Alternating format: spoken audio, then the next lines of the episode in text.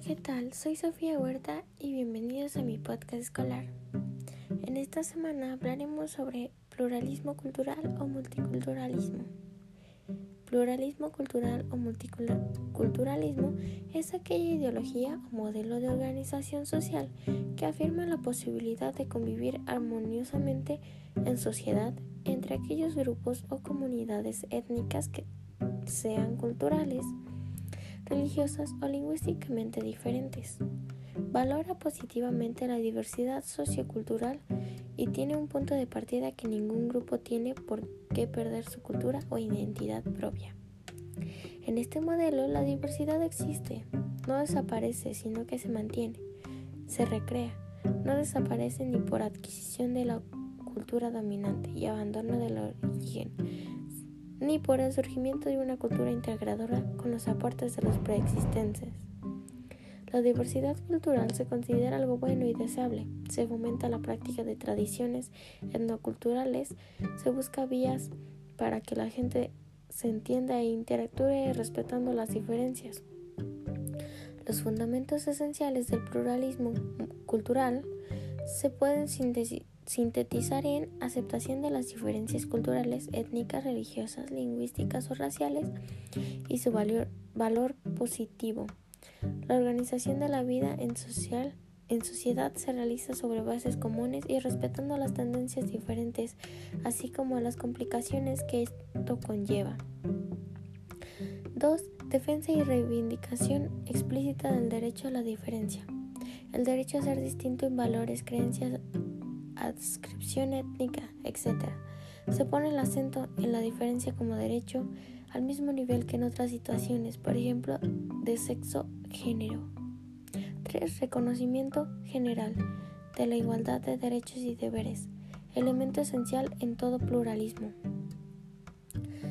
Interculturalidad, surgido desde el tiempo campo educativo y con aportaciones de otros ámbitos como la sociología, la antropología o la psicología, es un concepto que se trata de superar las carencias del concepto de multiculturalismo que tal vez denota una situación más bien estática de la sociedad, al contrario que esta, que trata de reflejar de manera dinámica la interacción de diferentes culturas entre sí.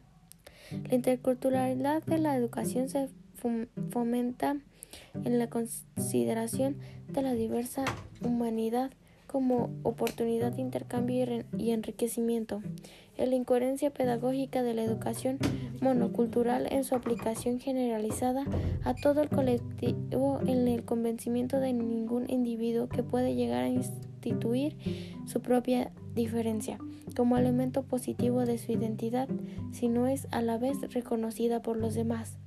Desde el punto de vista sociopolítico, la sociedad intercultural es un proyecto político que, partiendo del pluralismo cultural, ya existe en la sociedad, pluralismo que se limita a su juxtaposición de la cultura y se traduce únicamente en una revalorización de las culturas etnogrupales, tiende a desarrollar una nueva síntesis cultural. Las propuestas interculturales suponen no tanto una superación del multiculturalismo, como su revitalización, aportándole el necesario dinamismo y la dimensión de interacción e interrelación entre grupos y minorías étnicas diferenciadas, aspectos sin los cuales el multiculturalismo puede quedar en coexistencia y no servir como base de ciudadanía común de sujetos diferenciados. Esta definición resalta la idea de la nueva síntesis, la idea de la creación de algo nuevo de expresiones culturales nuevas. A diferencia del modelo de difusión cultural en los que existe pérdida de identidad propia, supone la elaboración de modelos originales precedentes de las culturas en presencia que se incorporan a la cultura nacional de base forzada y renovada.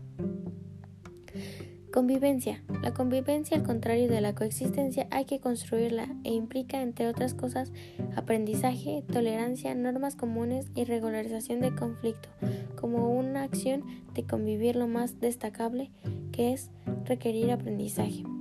Es un arte que hay que aprender. La convivencia implica a dos o más personas o grupos que son diferentes en una relación en la que siempre intervienen otros y que además está sujeta a cambios incesantemente, exige adaptarse a los demás y a la situación, es decir, ser flexible.